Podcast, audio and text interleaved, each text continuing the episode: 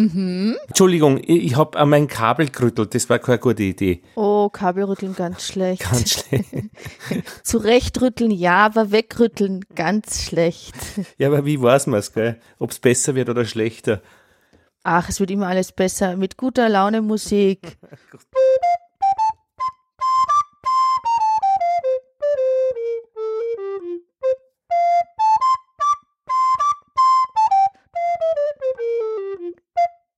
Ja, eindeutig. Gute Laune Musik? Ja, eindeutig. Sehr schön. Und das hier, Lothar?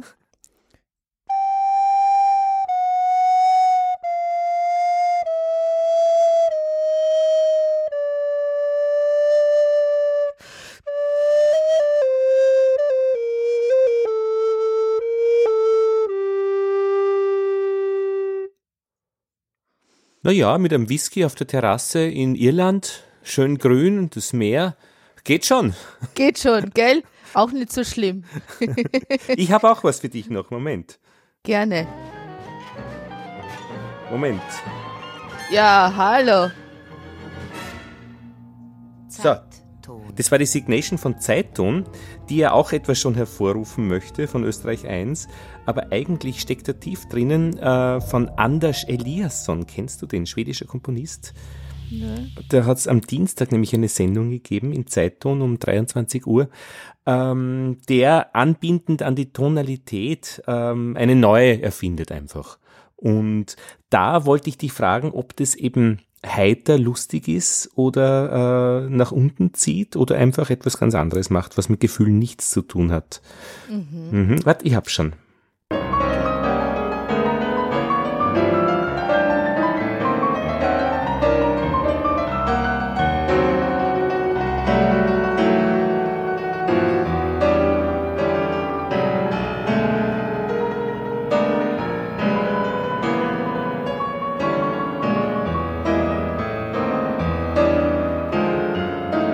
Passiert schon was, oder? Oh, ja, ja. Und wie?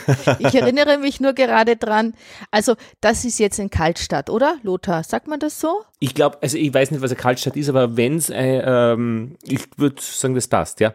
Ja, also vom Lachen und vom Weinen. Kalte gell? Akquise. Ah, eine kalte. Wir wollten uns heute über gegensätzliche Emotionen in der neuen Musik äh, unterhalten und uns da inspirieren gegenseitig und unsere Zuhörer natürlich ganz herzlich auch einladen, diese Reise mit uns mitzumachen. Jetzt wird der Start schon wärmer. Gell? Ich habe was gelernt, nämlich in diesen 17 Episoden oder 16 äh, AB plus, äh, dass es verschiedene Einstiegsmöglichkeiten gibt für so ein Gespräch oder so eine Sende, äh, so ein Sendeformat, das wir hier anbieten. Absolut. Und eine davon ist, dass man sich fühlt, wie wenn man die Stufen hinuntergetreten wird. Das ist der sogenannte plötzliche Einstieg, wenn die Verbindung steht und es richtig losgeht wie jetzt gerade. Und es poltert sofort. Ja, genau. Und die andere ist die offizielle, wo man vorne am, am Anfang Hallo sagt. Also ich finde aktuell momentan dieses Reinpoltern ganz, ganz nett, weil das andere, das, das höre ich ganz oft. Ja. Das äh, schöne Begrüßen, die Tür aufmachen, sich zweimal verneigen und dann nochmal sich vergewissern, dass das jetzt auch schön ist, dass wir da sind und so weiter. Und äh, genau, Das setzen wir mal voraus, dass es schön ist, dass du da bist. Genau, das fand ich auch. Ich fand auch überhaupt, also ich habe mich heute oder gestern zumindest ein bisschen auf die Schultern geklopft, weil ich diese, äh, diese Episode 017 vom Lachen und vom Weinen, von gegensätzlichen Emotionen in der neuen Musik ziemlich schnell vorbereitet habe, also so richtig im äh, Galopp und äh, habe mir gedacht, aber ich traue mich jetzt trotzdem mit dir gemeinsam dieses Thema anzugehen. Das finde ich gut, weil ich hatte nämlich den Eindruck, du hast diese Shownotes, ähm, also die Vorbereitung, äh, das ist so aus einem Guss entstanden. Also das hat was. Das hat was mit dem Einstieg mit äh, Paul Hindemith, mit der Ouvertüre zum fliegenden Holländer und mit Richard Wagner, nämlich dem offiziellen fliegenden Holländer, ähm, diese Reihenfolge. Ähm, das finde ich schon mal ganz interessant. Und wenn man da so durchgeht, dann kriegt man ein, ein wirklich interessantes Bild. Und ich könnte mir gut vorstellen, dass das eine Episode ist, wo alle, die sich dafür interessieren, einfach wirklich einmal die Shownotes durchgehen als eigenständiges Produkt und dann äh, dieses Gespräch, was wir jetzt machen, eigentlich eine zusätzliche Ebene einfach ist.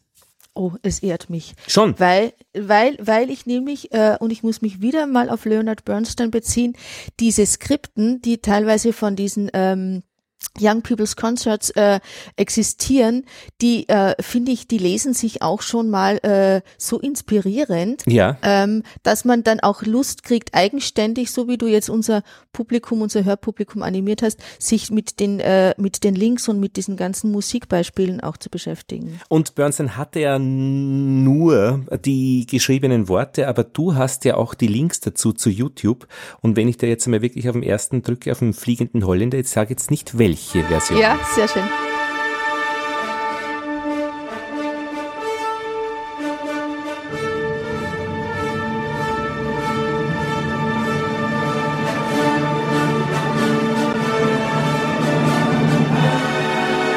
So, das war der erste. Ja. Die erste Version und jetzt kommt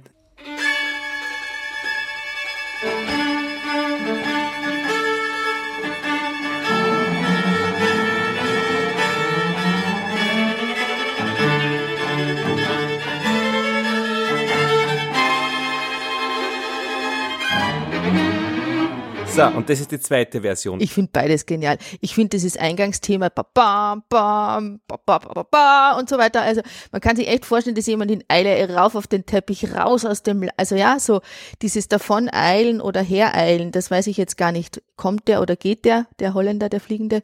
Ähm, Am Anfang würde ich sagen, er kommt. Er kommt, aber schon mit Gebrause und äh, mit einer Geschwindigkeit. Also das Thema ist genial und die Umsetzung beiderseits auch genial. Also beide Themen finde ich, also beide Ins äh, Interpretationen kann man gar nicht sagen, aber beide Versionen sind genial. Und die zweite war äh, so, wie sie eine schlechte Kurkapelle spielt. ja, von Paul Hindermitt, eine vielleicht Persiflage auch auf Richard Wagners Ouvertüre zum fliegenden Holländer. Und ähm, was ich so nett finde, meine Assoziation jetzt auch zu Paul Hindemiths Ouvertüre äh, war, ähm, in ganz meiner äh, nächsten Nachbarschaft ist ein äh, Gymnasium, ein musisch geprägter äh, Zweig. Und ähm, wenn man da das Schulorchester hört, wenn das so aus dem, aus dem vorbeiläuft und, und, und die, die Proben aus dem Fenster, so, also man hört die äh, Kapelle sozusagen, die Streichkapelle aus dem Fenster raus.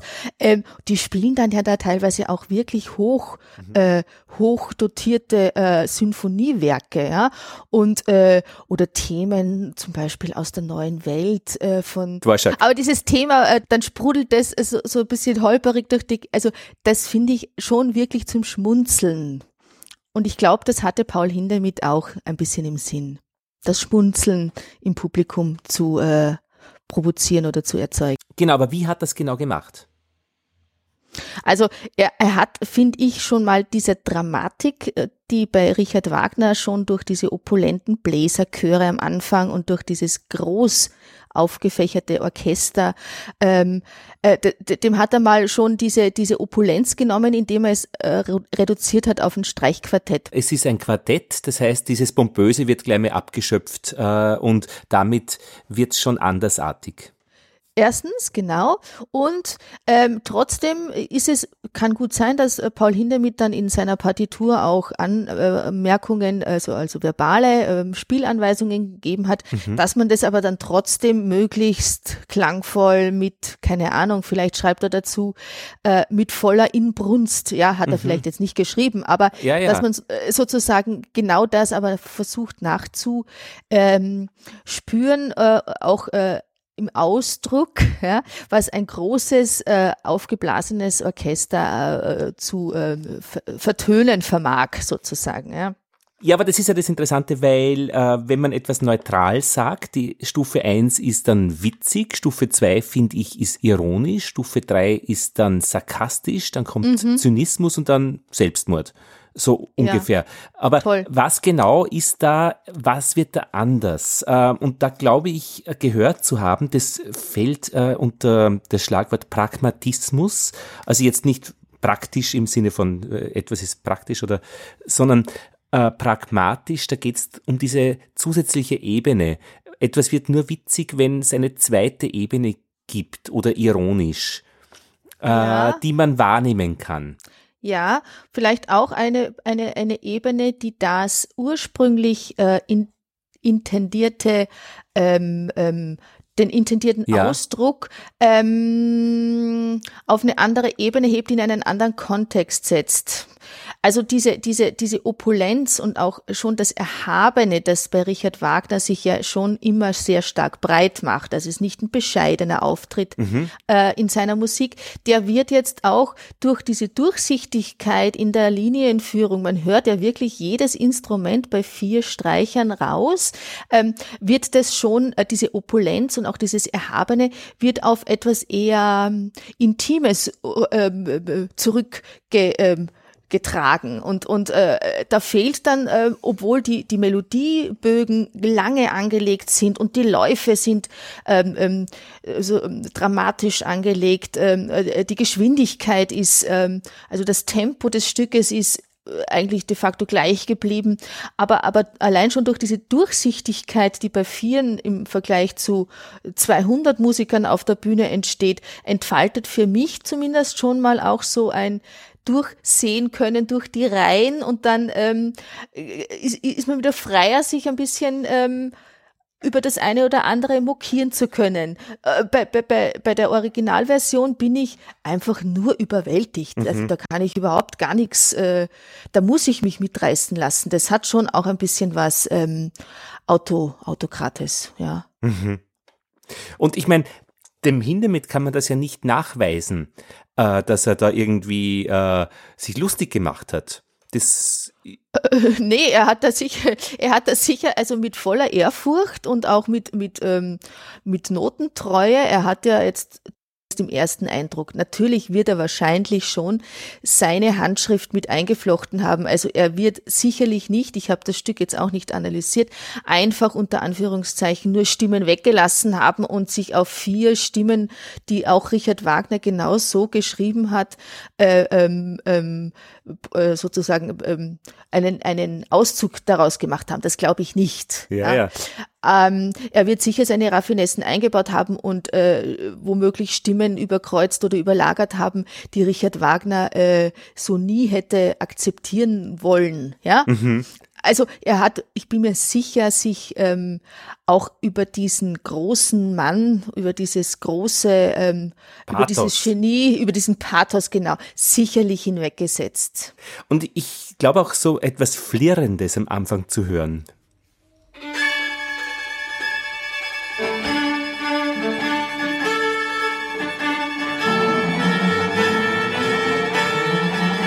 Also da flirt's ja, genau. das ist ja wie. Ganz enge, das sind ganz enge Dissonanzen, ne? also ganz kleine Sekundschritte.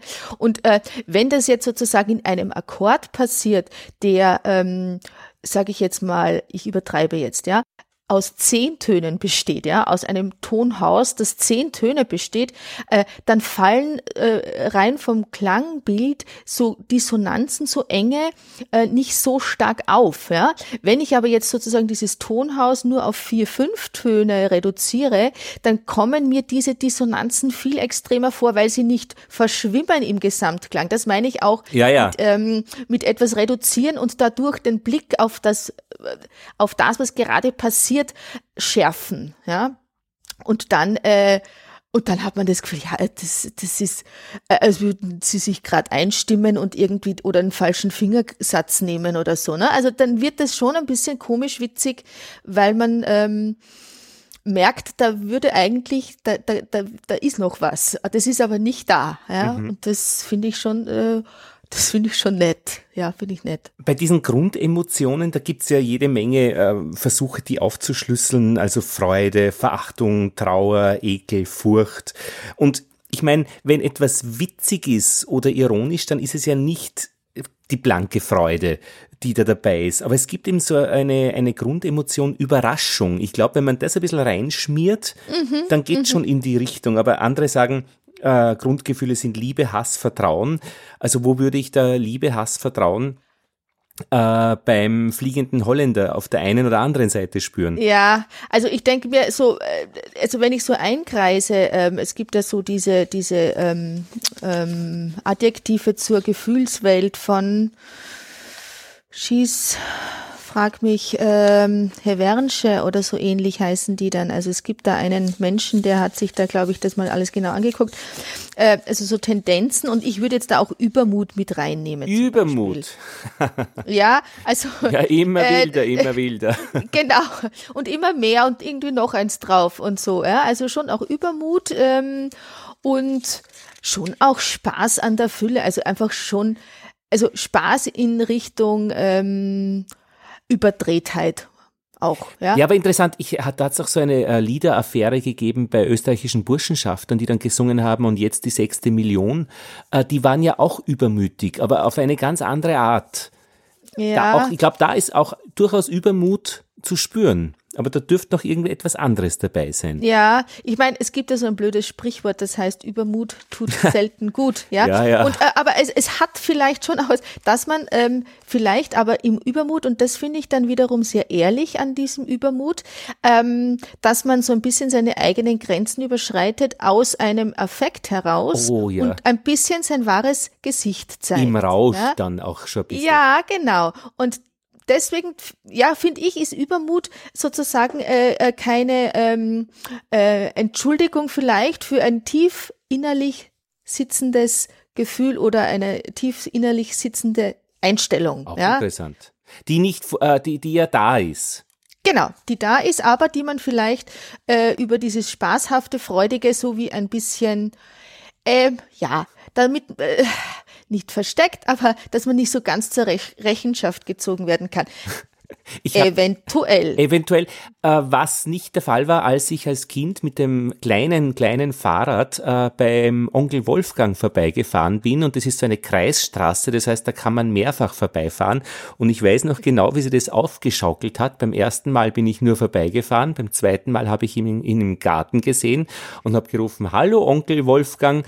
Äh, beim dritten Mal habe ich dann d- das Wort verwendet, was mein Vater immer zu ihm sagt, nämlich der Onkel Bovi. Der heißt so unter den Brüdern. Das heißt beim dritten Mal Hallo Onkel Bovi und beim vierten Mal ist es dann im Rausch schon geworden zu Hallo Onkel Popo und ein fünftes Mal hat es nicht gegeben, weil ich mir dann sicher war, da fahre ich jetzt dann nicht mehr vorbei und er ist dann auch am Abend zu uns gekommen und äh, wollte die Ursachen dieses Rausches ergründen. Oh mein, der süß. Aber es hat sich einfach aus, aufgeschaukelt. Also so jedes, genau. jede Stufe mehr war wenig Mühe. Von null auf Onkel Popo hätte ich es nicht geschafft. genau, genau. Und also Richard Wagner hat sich ja auch an seine großen Formen ein bisschen herangearbeitet. Er hat ja auch Lieder geschrieben. Ja, ja. Und äh, Paul Hindemith hat sich sicherlich auch nicht vielleicht in seiner ersten Komponierstunde an das große, äh, an den Mhm. großen Vater äh, Wagner äh, gehängt. Und ähm, dieses, dieses, ähm, diesen Humor, dieses, äh, dieses, ähm, ja, dieses Augenzwinkern, ähm, habe ich auch erst jetzt so ein bisschen bei Paul Hindemith entdeckt. Ich habe ihm längere Zeit auch so ein bisschen Unrecht getan. Er war für mich so ein bisschen leicht altbacken gewesen, so als jugendliche ähm, Spielerin auch. Ähm, genau, hat mir noch zu viel irgendwie nach äh, Spätromantik irgendwie getönt, aber ähm, man erweitert ja seinen Blick und auch seinen Horizont. Ich auch jedes Mal wieder bei jeder neuen Episode. Und darüber freue ich mich auch ganz besonders. Wie viel ich jetzt in diesen 17 Episoden immer wieder auch Querverweise für mich und auch äh, Zusammenhänge erschlossen habe, die wir mit unseren Zuhörern teilen können. Also finde ich einen großen Schatz, den wir da schon ausgraben. Ja, und ganz besonders gut hat mir gefallen, äh, dass du mir in der letzten Folge geholfen hast, meine Hände zu entkoppeln. Ich habe mir geglaubt, die gehören Ah. zusammen, links und rechts. Also, Echt? Ist ja cool. Und du hast gesagt, na ja, du, also die, der, äh, man, das ist sehr schwer, die wieder eigenständig da am Klavier leben zu lassen. Toll. Mhm. Und du hast es probiert? Nein, überhaupt nicht. Aber ich weiß, was du meinst. Mhm. Ähm, äh, Und, und äh, könnte das einmal probieren. Doch, Genau. Moment mal, ich habe schon ein bisschen probiert. Ja, ja, doch, ich, das ist schon, schon ein bisschen probiert. Ja, ja. Es ist ah. ein bisschen dieser sportliche Zauber, der da auch hinzukommt, ne? So ein bisschen, äh, kriege ich das hin, kriege ich es nicht hin und so. Man kann ja, sich ja, da ja. ja. auch spielerisch damit beschäftigen. Ist ja auch, also äh, ein, ein, ein Schwenk, den ich da jetzt gerne auch wieder auf unsere Skript, auf unser oder mein Skript lenken möchte, weil Alexei Igudesmann, oder ich weiß nicht, ob das überhaupt sein echter Nachname ist, Alexei weiß ich, dass er heißt, ein ähm, Geiger, Violinist, Komponist, Filmemacher, Unterhalter, also so ein wirklich ähm, allumfassender, äh, kreativer, musischer äh, Geist. Und ähm, das macht der auf seine Art, das, was du äh, vielleicht auch als lustvoll empfindest, ähm, also eine, eine Form von Akrobatik ähm, mit, mit seinem Instrument, also ein höchst virtuoser Geiger, russisch geprägte Schule, hat in Wien studiert, äh, zu einer Zeit, und da finde ich irgendwie, äh, finde ich es auch schön, ähm, wie ich als ganz junge äh, Studentin in Wien studiert habe, Blockflöte an der Hochschule, habe ich mit einer Geigerin zusammen gewohnt, äh, die ersten paar Monate. Und ähm, da war der Alexei auch so ein bisschen in diesem Kreis, die haben, ich glaube, beim gleichen Lehrer studiert und mhm. ähm, hatten da auch ein Trio, ähm, ähm, unkonventionelle Geigentrio-Musik, also viel auch aus dem, aus dem ähm, ja, ähm, aus, aus der U-Musik auch äh, auf höchst virtuose Weise ähm, ähm, arrangiert und ähm, der ist mittlerweile unglaublich witzig und, und, und äh, komisch in seinen Aufführungen, aber mit einer technischen Brillanz, das haut einen wirklich um, finde ich. Ich meine, er hat ja auch gar keine richtige Hose an, ähm, Bild. Aber hören wir doch einmal, wie das äh, losgeht.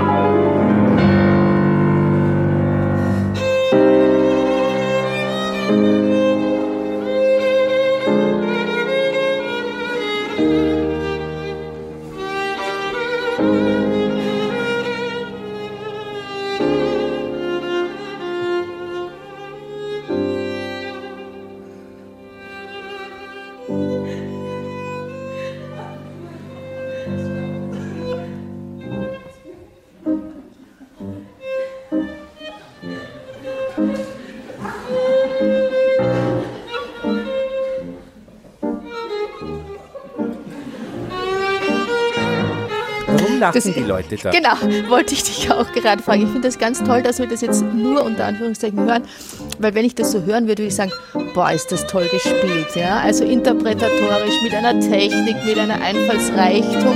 Ähm, was die zwei machen, er ist ein, ähm, ein Duopartner von einem, ähm, ähm ich glaube, asiatischstämmigen ähm, Pianisten. Mhm. Und ähm, sie machen wirklich einfach auch ähm, Komik. Also ähm, ähm, Kabarett dazu oder mit, also es ist nicht dazu aufgeproppt, es ist ähm, gelebtes mhm. Musikkabarett, finde ich. Ja. Aber vom Hören her ist es einfach ein Rhythmus, der da jetzt eingeführt wird. Genau, Klangfarben, die, die ähm, ähm, ähm Verzögerungen. Die, die, Verzögerungen und auch dieses, dieses Sehnsuchtsvolle oder auch dieses I Will Survive, das äh, Stück heißt äh, ähm, im Original, ich weiß gar nicht mal, wer das gesungen hat. Marie, äh, äh, äh Estefan, äh, wie heißt die? Äh ja, aber Klangfarben, warum Klangfarben? Ähm, weil sozusagen dieses leicht, leicht ähm, rauchige, etwas, etwas ähm, aus der vollen Klangfülle ähm, rausgenommene, mhm. ähm, so ein bisschen dieses äh, ausgefranste, ähm, säuselnde mhm. im, im, im Geigenklang rausgefiltert ähm, sozusagen.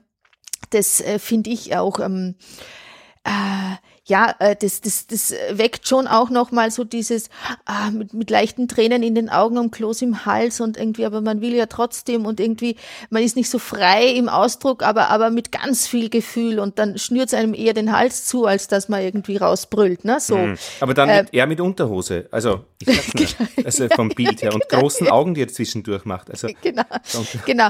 Und äh, was ich auch noch, also es kommen dann so Effekte dazu, dass er dann äh, seine Geigenseiten mit so einem kleinen einen äh, Ventilator streicht und auch das Klavier.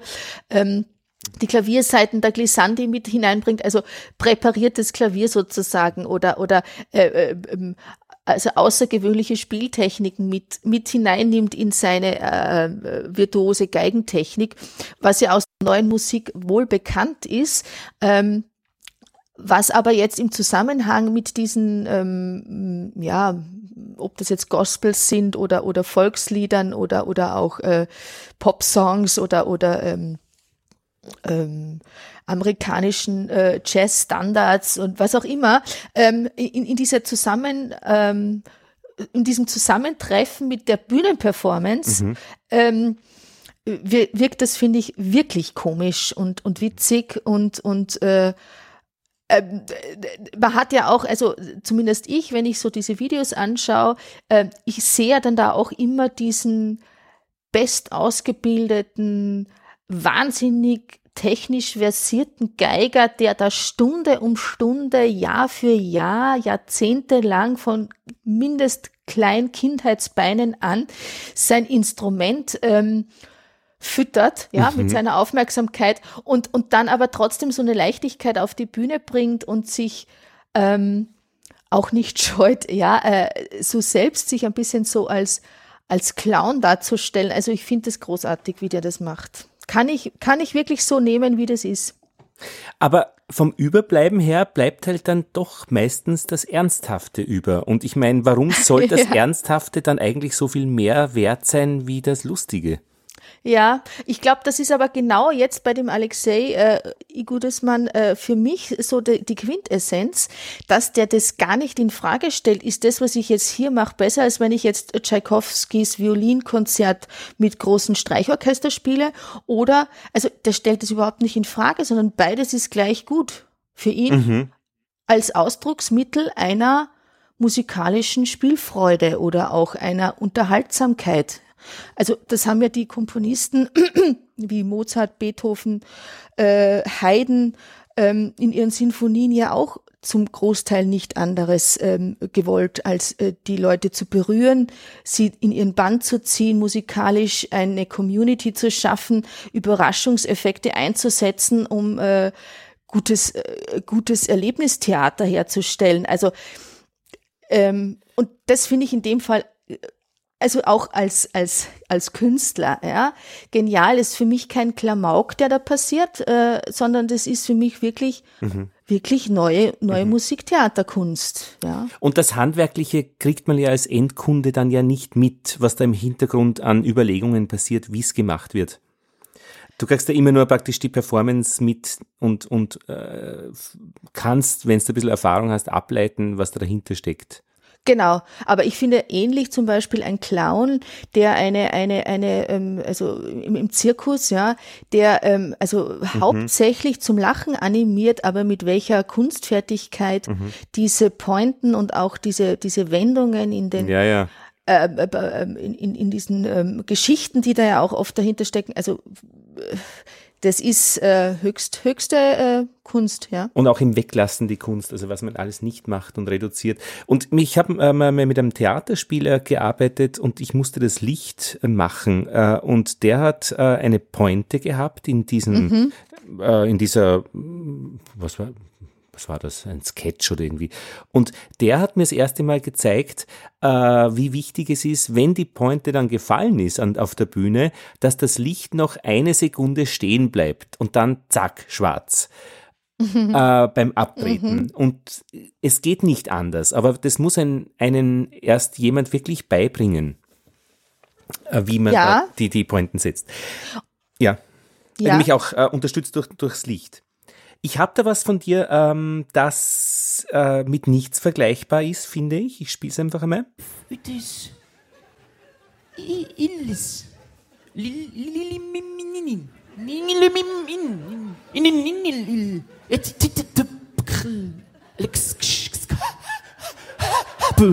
Blöd.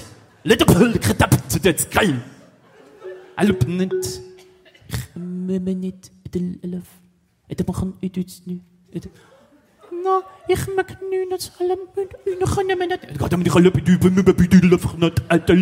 Had ik er niet. Is het dit? Hallo, dus in een. Hallo, wat ik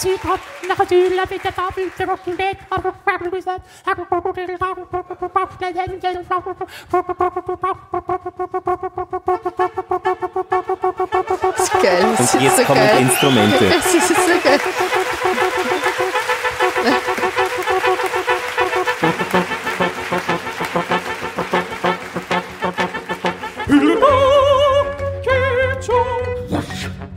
Don Clemenza bei Hildegard lernt Fliegen live at Jazz Festival Göttingen. Aber das ist doch neu. Also das gibt's so nicht. Ich glaube nicht, nein. Äh, Ich finde, also da fällt mir wirklich, mal- ich finde es absolut geil, ja. Also das ist für mich so ein Wort, das sagt man zwar immer zu den Kindern, naja, ist nicht irgendwie, es geht in Richtung A-Wort oder so, aber ähm, äh, da, da fällt mir wirklich sonst irgendwie nichts ein, was ich irgendwie, mit was ich das toppen soll. Und ja. könnte der Wagner kommen und sich darüber lustig machen? Also Wagner nicht, aber vielleicht Hinde mit? Mm, äh, Ich meine, der hat sich ja vielleicht auf seine Art auch schon ähnlich mit sowas ähnlichen, also dieses, äh, also lustig machen, ähm, Oder eigentlich ernst machen müsste man es dann. Das, Ja. was er lustig macht, mit Retour auf, aufs Ernste. Genau, wobei ich glaube, dass dieser Andreas Scherer, also ein Schweizer Jazzsänger, der jetzt dieser Sprechgesang äh, Sänger war sozusagen, äh, dass der das jetzt nicht nur als Lachsalve irgendwie äh, versucht hat, irgendwie da auf die Bühne zu bringen. Also wenn man dem irgendwie das zwei, dreimal anhört, dann hört man ja auch dieses Keifen von, keine Ahnung, ne? Und, Und er äh, schaut auch sehr ernst. Also das ist ja Genau. alles- äh, das ist jetzt nicht irgendwie so, ähm, ich mache jetzt mal auf lustig, ja, ähm, so als Intro irgendwie für dann einen ernsthaften Standard von irgendeinem ähm, amerikanischen Jazzstandard oder so, ja, könnte man ja auch meinen, das könnte in eine völlig andere Richtung gehen, aber ähm, was dann danach folgt, das sind ja wirklich auch eigenständige äh, Jazzkompositionen mit unterschiedlichsten Instrumenten, die eigentlich so im Jazz gar nicht so viel ähm, zu tun haben, wie eine Tuba zum Beispiel auch oder ähm, ähm, so die Kombination von Marimba, Tuba, ähm, ich glaube, dann ist noch ein Kontrabassist dabei, ein Bariton oder ein Basssaxophon und noch ein Sopransaxophon und also schon eher eine ungewöhnliche Besetzung auch.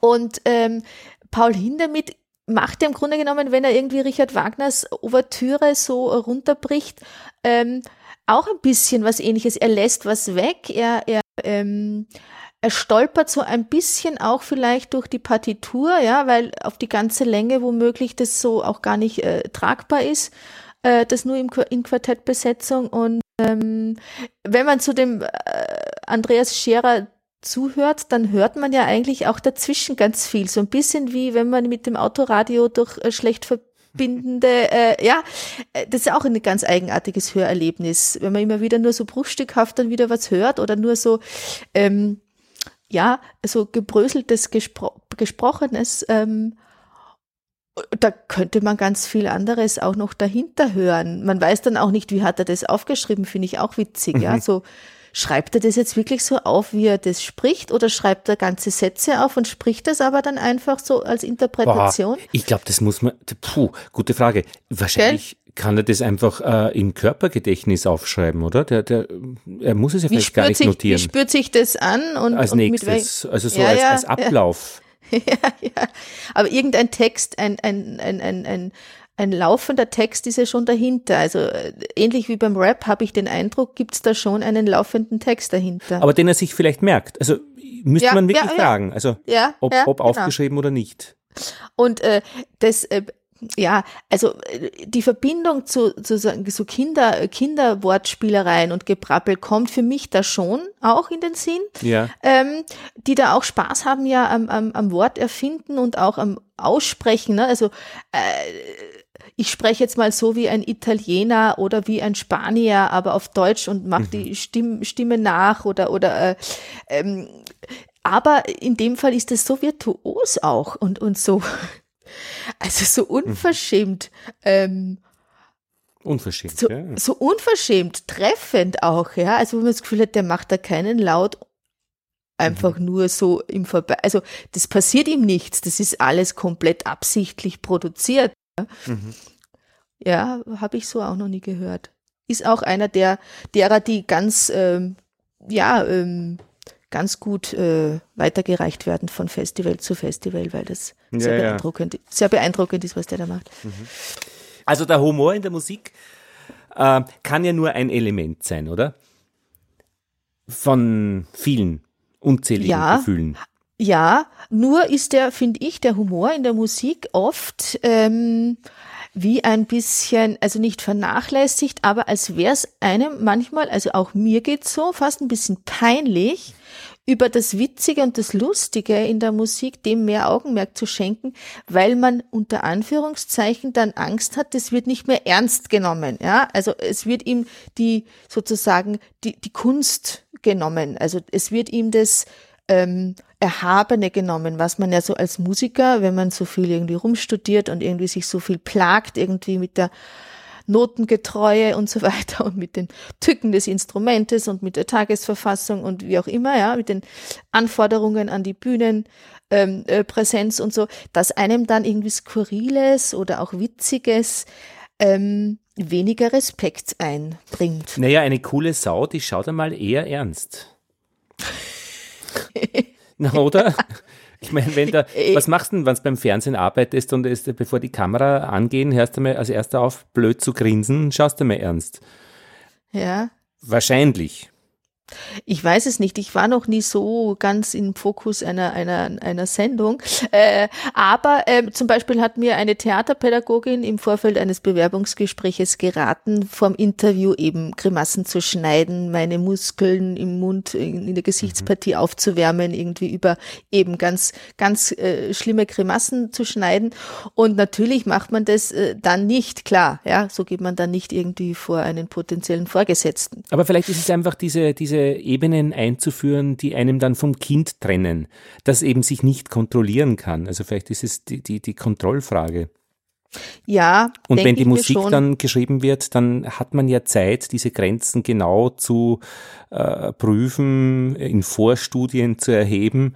Und dann schreibst halt genau eine Musik, die genau diese Grenzen gezielt überschreitet und in einen anderen Kontext stellt. Genau, ah ja, ja. Das, das ist ja auch immer so diese Geschichte, mhm. wo passiert was, mhm. unter welchen Voraussetzungen. Und ich glaube, das ist jetzt auch etwas, was dieser Andreas Scherer zum Beispiel ja auch ganz, ganz deutlich macht oder auch der Alexei.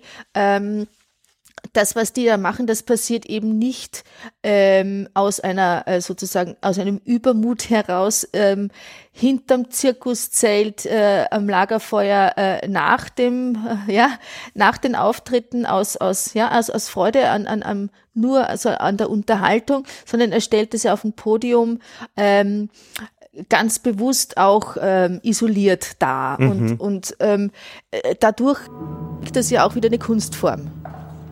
Jetzt haben wir ein dramatisches Lamento.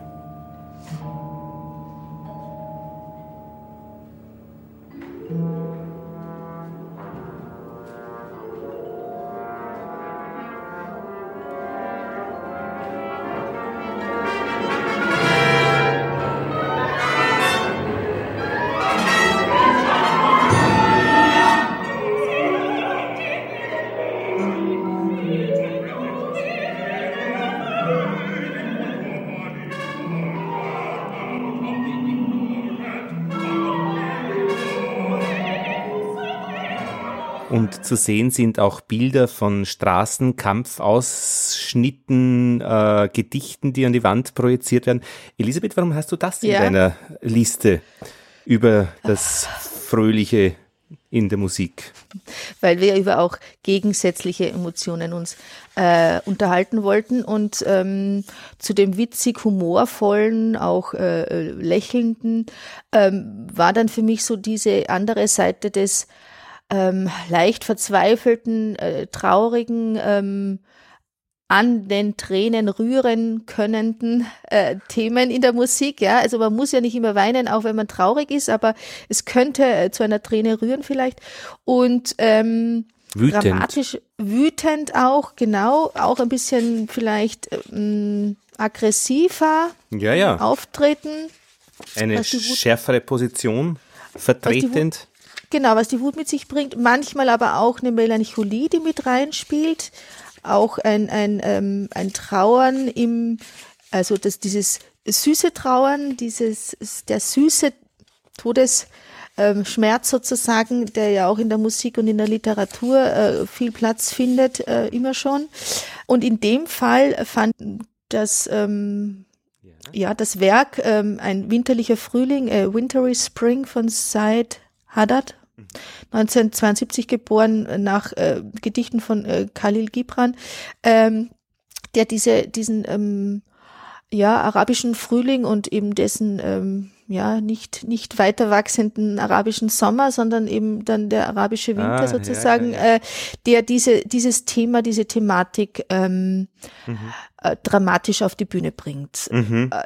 Äh, in, in Zusammenspiel auch mit einem historischen Werk ähm, von Zelenka, glaube ich, ein barocker, hochbarocker Komponist. Ähm, also er hat da zwei Musikformen sozusagen kombiniert, eine neuzeitliche, äh, eigenständige Komposition mit einem barocken ähm, Oper und ähm, aber unter diesem Aspekt dieses ähm, äh, vertrockneten Frühlings, genau, des Arabischen. Und ähm, und da, da, da schwingt für mich schon auch in dem Thema ganz viel Welt- oder Persönlichkeitsschmerz auch mit. Also dieses ähm, eine Hoffnung haben auf eine Zukunft, die wächst und gedeiht und dann diese Enttäuschung, aber auch dieses, äh, dieses ähm, ähm, Gefühl von ähm, ähm, im, im also im Jetzt ähm, nicht blockiert sein zu wollen, sondern trotzdem tätig zu sein, also äh, dem Schmerz auch oder auch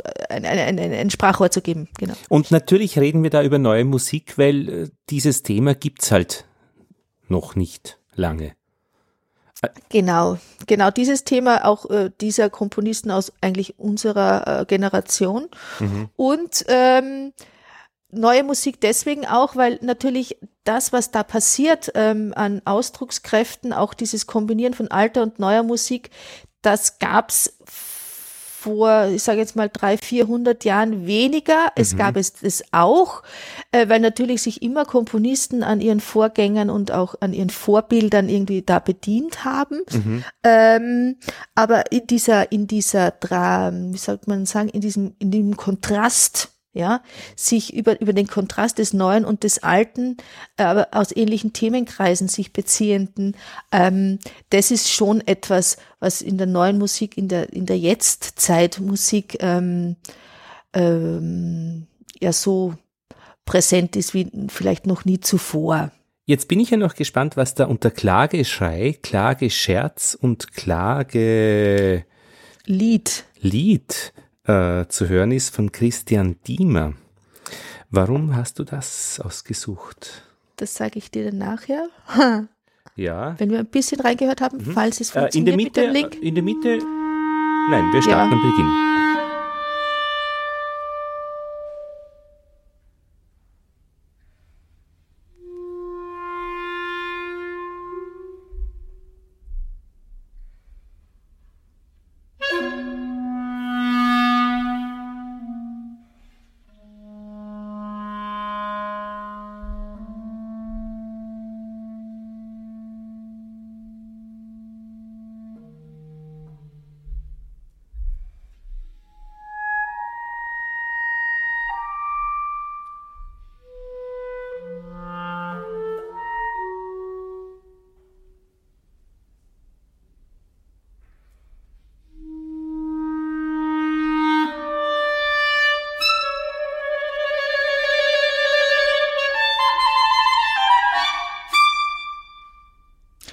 Ich würde ganz gerne schon mal äh, kurz einwerfen, also dich auch mal fragen, wie weit und wie viel du da äh, Klage empfinden kannst? Ja, doch, also das ist schon ein Klagen. Äh, aber am Schluss jetzt mit diesen Pfiffen da äh, war das schon äh, ein bisschen in Richtung Rufen. Mhm, also nicht das mhm. in sich gekehrte. Also er bezeichnet ja hier auch ne, einmal den Schrei, also das wäre vielleicht eher das, was du da jetzt auch rausgehört hast, den Klagescherz. Das widerspricht sich ja fast schon ein bisschen, Klagen und Scherzen. Und das Klagelied erkennen wir auch so von Gustav Mahler, Totenlieder oder auch Schönberg, Arnold Schönberg ähm, in seinem Buch Der hängenden Gärten, ähm, wo viel Klage ähm, ähm, vorkommt, musikalische Klage, dieses nach unten abfallende Phrasen. Ähm, ich habe dir am Anfang auch so einen anklingenden Lamento-Bass vorgespielt, also so nach unten schreitender Bass. ähm, dem viele solche Klagelieder liegen, den Lamento-Bass, können wir uns dann nachher bei Henry Purcell When I'm Laid in Earth äh, auch mal noch anhören. Aber es ist jetzt vielleicht so, dass wenn man noch nicht so viel neue Musik gehört hat und wir sprechen ja auch Menschen an mit großen Ohren, äh, die sich auch gerne von uns inspirieren lassen, dann ist es in jedem Fall ein Stück, das es wert ist, sich auch ähm, wirklich anzuhören und sich auch auf diese schöne Klangfarbe von Klarinette und Cello kommt dann ja auch hinzu einzulassen. Ähm, es ist wunderbar gespielt, dieses Ein- und Ausfaden der, der Phrasen ganz ähm, butterweich, so äh, anschmiegsam. Also man kann sich das schon wirklich sehr schön anhören. Ich persönlich habe sowas schon oft gehört und es beeindruckt mich jetzt nicht mehr so. Wow. Durch die Hörgewohnheit einfach. Mhm. Ich glaube, das ist etwas, was in der Emotion, in der Musik ja auch eine große Rolle spielt. Die Hörgewohnheiten, auch die äh, Prägung, äh, die soziale Prägung, auch die äh, kulturelle Prägung. Also äh, wenn man jetzt, je weiter man so im europäischen Raum in den Osten geht, desto mehr spielt sich auch das Volkslied im Moll Tonbereich ab, also in der eher dunkleren, warmen ähm, Tonalität, ähm, kombiniert oft aber dann mit scharfen Rhythmen, die sich ja auch äh, wie ein bisschen beißen. Ja, also das Alpenländische ist schon sehr durlastig, würde ich so behaupten.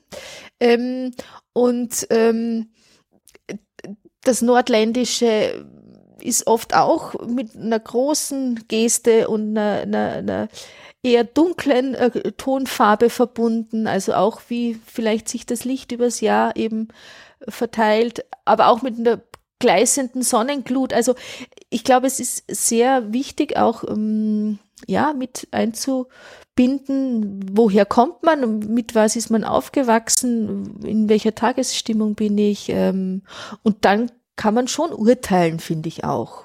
Das habe ich jetzt hier ein bisschen getan. Wow.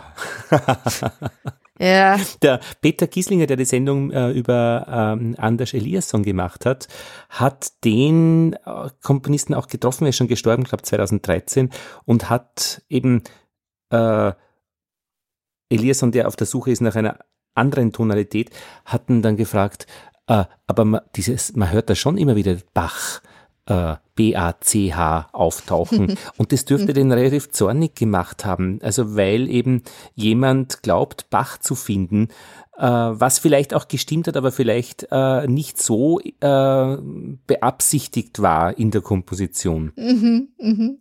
Kannst du noch mal ein Stück von dem einspielen, weil wir haben da glaube ich eine Unterbrechung gehabt. Du wolltest mir den, äh, das passt jetzt ja hier auch ganz schön rein. Ähm, ich. Vom ähm, Anders Eliasson, ja? Ja, gerne. Äh, war, war, ähm, da haben wir schon so, äh, also Karussellartiges, glaube ich, wurde das auch bezeichnet, ähm, gehört. Und jetzt, äh, das ist um, um 23 Uhr immer eigentlich eine sehr hübsche Sendung. Wenn man sie nämlich, wenn man die öfter hört, dann gewöhnt man sich sehr daran und sie reden immer wieder über die Musik, die sie da spielen oder machen. Und ja, so, schauen wir mal, Moment.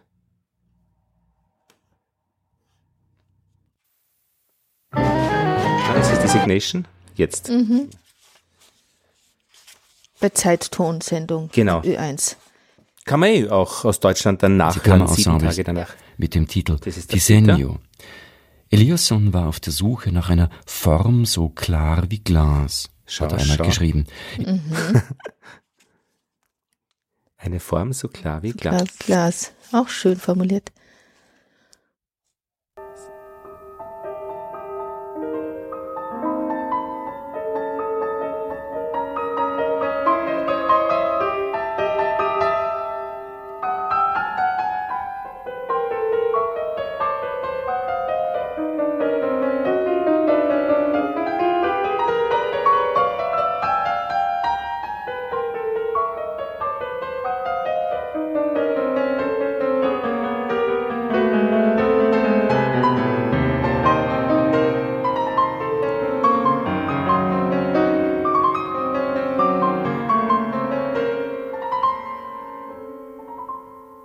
Mir recht gut. Ich, ich habe das gehört, als mhm. ich durch die Au ging.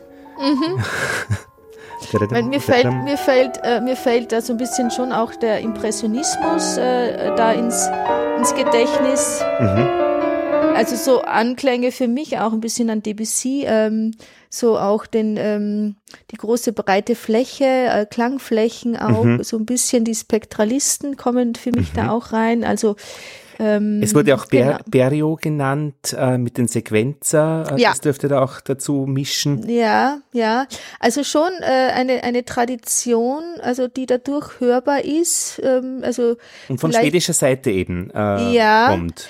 Also ich finde dieses Bild von eben einer gläsernen äh, neuen Form ähm, auch deswegen schön, weil es eigentlich etwas Außermusikalisches bezeichnet mhm. Und äh, wenn man ähm, nach neuen Ausdrucksformen sucht oder eine Empfindung hat, man muss äh, was Neues erfinden. Oder auch beschreiben. Beschreiben bedient man sich ja oft ähm, ähm, Ausdrücken aus einem anderen, äh, aus einer anderen ähm, Kunst oder oder äh, aus einem anderen äh, Bereich, also außermusikalischen Bereich. Mhm. Und ähm, das äh, assoziiert, wenn man das vorher hört und dann das Klavier auch in seiner mhm vielleicht so äh, neutralen ähm, Tonerzeugung, weil ähm, sozusagen ja wirklich jeder Ton, wenn man ihn auf der Taste anschlägt, also äh, entschuldige die äh, Pianisten, die jetzt zuhören, aber äh, trotzdem wird jeder Ton nur unter Anführungszeichen angeschlagen. Er wird nicht angestrichen, er wird auch nicht angesungen, mhm. Er wird angeschlagen und es, es für mich entsteht dadurch auch so eine Form von Gleichberechtigung aller Töne. Sie unterhalten sich vorher noch länger äh, mal breite, also nicht despektierlich gemeint, äh, über äh, das Cembalo, weil nämlich mhm. äh, der Solist Andreas Kuras, ähm, der macht Cembalo und Klavier, so viel ich weiß, ja genau, und er erklärt genau die Unterschiede und spricht ihm das, sprich, sie sprechen ihm wirklich ausführlich darüber, das, was du jetzt gesagt hast. Mhm. Und darum war das eine schöne Sendung. Also das ja, ja, ja, ja. Mit dem, mit dem Background auch, den du vielleicht aus den anderen äh, diversen Episoden auch schon mitgenommen hast ja, vielleicht. Und es hat mich da nichts extra geschreckt, also im Sinne mhm. von, von, das war, dass es völlig unbekanntes Land ist. Also da war dieses sprachliche Singen äh, vom Jazzmusiker äh, und von seiner Combo ähm, ähm, Don Clemenza eben schon andersartig. Genau. Ja. Und da, wenn du schon sagst, eben diese äh, äh, Suche nach einer eigenständigen neuen Tonalität für sich selbst als, mhm. als Komponist. Ähm, Entschuldigung. Jetzt habe ich gerade noch, ja, ja, ich, äh, Pause. genau. Mhm. Äh, das würde jetzt für mich da jetzt auch in Richtung Christian Diemer und seine äh, Klage-Trilogie ähm, ähm, äh, passen. Äh, sozusagen, auch wenn das vielleicht jetzt nicht tonal angelegt ist, aber es ist sozusagen schon eine tonfolgensprachliche Musik. Ein Wort war langsam, eine tonfolgensprachliche Musik. Es sind wenig jetzt, es sind keine geräuschhaften Fragmente okay. Mhm. dabei. Es ist sozusagen äh, der Rhythmus ähm, relativ vielleicht, ähm, also quasi nicht in den Vordergrund gedrängt. Also es, es, es dominieren schon die, die, die klanglichen Linien, also das tonale ähm, ähm, Gestalten einer, einer Linie, ähm, die, die, das, das, wie soll man sagen, das Schmutzige, ja. Das Schmutzige kommt da jetzt weniger vor. Ich meine, das müssten wir jetzt wahrscheinlich die Komponisten fragen. Äh, was steht da zu Beginn? Ich will jetzt klagen und brauche jetzt meine Musik dafür oder ich mache jetzt Musik und äh, brauche einen Titel. Uh. Oder eine Bewegung oder eine Emotion, die ich damit dann äh, aus, äh, beschreiben kann. Mhm. Ich glaube, äh, das kann ganz unterschiedlich ausfallen. So wie ähnlich bei äh, Sing- und Songwritern oder auch äh, bei den äh, Leadsängern von, von, von Rock- und Popbands äh, da oft ganz unterschiedliche äh, Herangehensweisen mhm. sind. Es gibt Bands, die haben erst eine Melodie und suchen dann dazu den passenden Text und ja. die passende ähm, Harmonik. Und dann gibt's aber das genau andersrum. Äh, die haben einen tollen Text und versuchen dann die Musik dazu zu finden. Ich glaube, das ist in der neuen Musik genauso. Mhm. Purcell.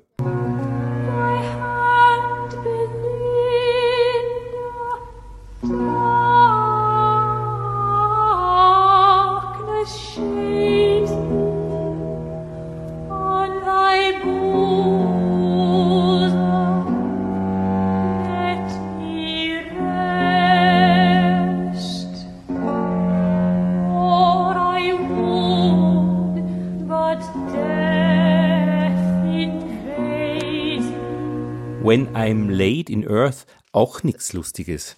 Das kommt jetzt aber erst noch. Das so. ist jetzt das Rezitativ davor. Wir müssen noch ein bisschen, ein bisschen warten. Bleiben Sie genau. dran.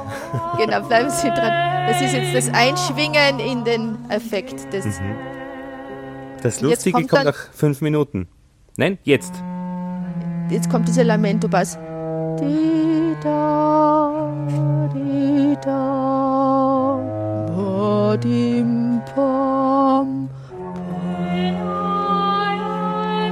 Da könnte ich schon weinen.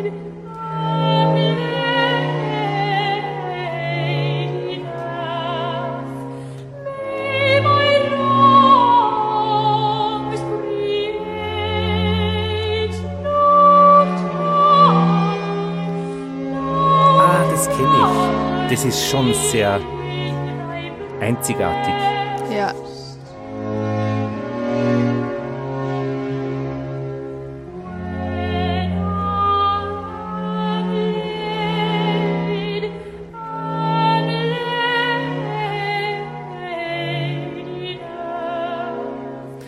Weiß ja gar nicht, ob wir das so lange spielen dürfen, ohne dass wir da ins Urheberrecht Ja, nee, tun wir gehen wir, Emma gehen wir wieder lieber raus. Kirkby, ja, gehen wir lieber raus.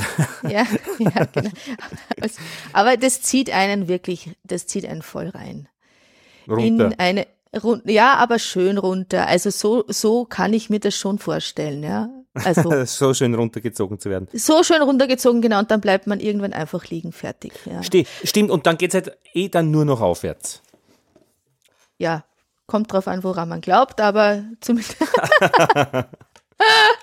nee, ich finde dieses äh, Interessante auch an diesem Stück, deshalb habe ich das jetzt auch hier mit reingenommen. Nicht, weil es wunderschön ist und es ist alte Musik, es kommt aus dem 16., 17., also ausgehenden 16. Jahrhundert, Henry Purcell aus der Oper Dido und Aeneas. Mhm. Äh, und Emma Kirkby ist die Grand Dame äh, der äh, alten äh, Musik, äh, englische ähm, Sängerin. Aber ähm, dies, äh, wieso empfinden wir denn das so? als wunderschön traurig, ja. Und äh, würden wir das jetzt einem, ich vielleicht ähm, äh, einem Menschen aus einem völlig anderen Kulturkreis vorspielen, würde der das auch so empfinden. Ja, ja. Und diese Geschichte eben, dass man äh, die, die Hörgewohnheiten dieser Zeit nicht mehr herstellen kann und daher besser lieber nichts so tut, als ob, das ist halt dann wichtig. Also in einem Museum zum Beispiel, wenn man sagt, wie haben denn die Leute das äh, früher Beethoven gehört, äh, na dann zeigen wir es ihnen halt, aber geht nicht. Kann man genau. nicht mehr zeigen. genau. Und äh, dann äh, wird es schon erhaben auch, ja. Und man kann sich vielleicht auch in so etwas viel unbedarfter irgendwie einlassen als in eine Thematik, die jetzt mit dem arabischen Frühling zu tun hat zum Beispiel, wo man vielleicht einfach auch ganz genau weiß, ja, äh, welche Spätfolgen oder äh, kurzfristige Spätfolgen wir jetzt äh, erleben müssen auch und welche Schicksale sich damit mhm. ähm, ähm, äh, was sich da abspielt, auch an Persönlichkeitsschicksalen äh, immer wieder aufs Dramatischste. Und ähm, dann hat es schon eine, eine, einen Sockel, dieses, dieses Stück einerseits und andererseits aber ist es emotional so ähm, berührend, dass man den eigenen Weltschmerz, die eigene Vergänglichkeit, das eigene ähm, das eigene Ende mhm. auch mitspüren kann und ähm, das ähm, dann auch noch jemand singt. Also Emma Kirkby war äh, da vor zehn Jahren, glaube ich, ähm, die Sängerin von dem Stück und auch noch nicht äh, in einem Lebensabschnitt angelangt, in dem sozusagen das Ende ähm, kontinuierlich absehbar ist äh, und schwerst krank war sie damals auch nicht, mhm. ähm, dass man dann als Musiker und auch als Künstler ähm, so einen Ausdruck reinlegen kann, der eben gerade dann im Publikum ähm, so eine tiefgreifende Emotion erzeugt. Mhm. Das ist schon auch diese Macht und auch diese, diese, ähm, ach, das ist das Wunderbare an der Kommunikationsebene Musik. Und da gibt's ja äh, auch äh, neuere Darstellungsformen von Emotionen, nicht jetzt der Gesichtsausdruck, sondern das Atmen. Wenn man das genau anschaut und misst, mhm. äh, kann man eben sagen, ob jemand verzweifelt ist oder fröhlich ist. Und das hat mir eine Anthropologin erzählt, das dürfte ziemlich interessant sein. Und Atmen hat ja etwas mit Musik zu tun. Ja, ähm, und wenn man das gestalten kann, ähm, hat man möglicherweise Zugang wirklich zu, zu Emotionen. Ja. Ich habe noch eins. Äh, Franui, Johannes Brahms. Die Sonne scheint nicht mehr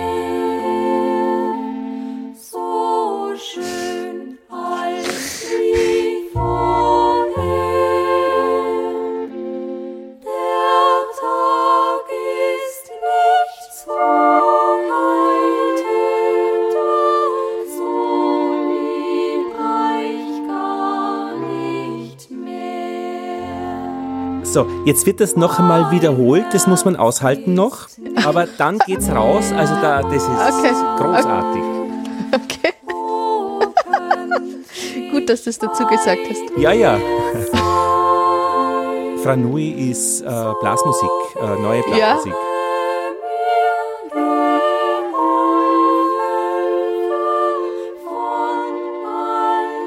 So, jetzt kommt's gleich, jetzt kommt's. Wird Zeit.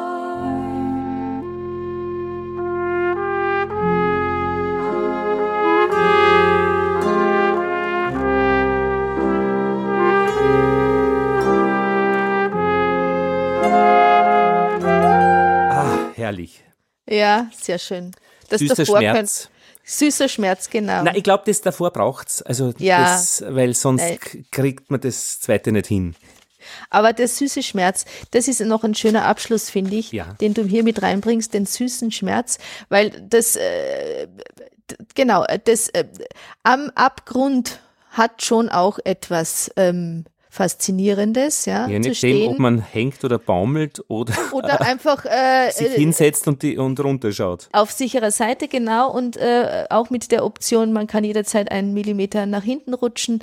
Oder ähm, nach vorne. Oder nach vorne, genau. und ähm, das ist auch vielleicht das ähm, Faszinierende am virtuosen Spiel auch, ja, wenn ich jetzt ah, nochmal ja. kurz als Musikerin einwerfen kann. Ähm, sozusagen das über die Noten fliegen, also mit, mit, ähm, mit Karacho, mit, Ris äh, mit hohem Risiko, aber auch mit dem Wissen, man, äh, man, äh, man kommt an. Ähm, hat auch was Faszinierendes. Das äh, kann man vielleicht irgendwie mit Rennfahrern schon auch vergleichen, dieser Rausch der Geschwindigkeit. Mhm. Äh, das hat schon auch was äh, Genau. Sehr äh, spannend. Man was Spannendes. Mhm. Ja, man kommt an in jedem Fall, genau. Und äh, ich fand jetzt an diesem, an diesem äh, Thema mit dem, äh, mit der Trauer und, und dem Lamento äh, als Abschluss eigentlich mhm. auch schön, dass wir vielleicht so ein bisschen leicht nachdenklich irgendwie ähm, aus der Episode mal rausgehen und ähm, ja, uns auch vielleicht ein bisschen dem ähm, melancholisch Traurigen auch manchmal so ein bisschen hingeben können und, und, und dem auch mit Genuss mal auch ein bisschen nachspüren können. Ja, es geht so, unser Hund hat Flöhe. Ich muss jetzt äh, ähm, die, das Sofa absaugen und äh, dann Ach, mit einem komm. Spray einsprayen. Da, oh no. schnell auf andere Gedanken bringen. Ah, und eine Badewanne voller Sachen waschen, damit oh diese. Oh Gott. Das, aber das ist wirklich hausgemacht, gell? Das mit den Flöhen. Wirklich? Ja, der hat sie, der hat sie heimgebracht, oder? Eh, aber, aber, aber hätten wir nicht der verhindern Hund können. Also. Bringt, bringt ein Hund regelmäßig Flöhe mit? Ja, man, man, sollte ihn regelmäßig entflohen lassen ah. mit irgendeiner Tablette und ich glaube, das ist schon ein Jahr, ein Jahr zurück und das ist okay. alles nur meine Schuld. Ah, okay. Ja, das kann passieren. Das ich, ist einfach. Da schaue ich, ja, menschlich, ja, ist gut, ja. Da schaue ich, alle kratzen sich derzeit ein bisschen. Äh, oh. ähm, und Ah, das ist vielleicht dann bei, bei offiziellen Geschäftstreffen nicht so super, wenn irgendwas von einem springt und es nicht ganz klar war, was das war. Ähm, Jetzt sind wir schon wieder im Humor. Jetzt sind ja. wir schon wieder im humorvollen, leicht sarkastischen Ton. Ich schaue gerade ja auf die Liste, äh, wie es weitergeht. Nummer 18 ist dann die Minimalmusik von kleinen Bausteinen, die Großes bewirken freue ich mich auch sehr ja. auf dieses Thema. Ja, äh, das ist mal wieder unter Anführungszeichen auch wieder eine ganz andere Baustelle, ja. äh, die wir da aufmachen wollen.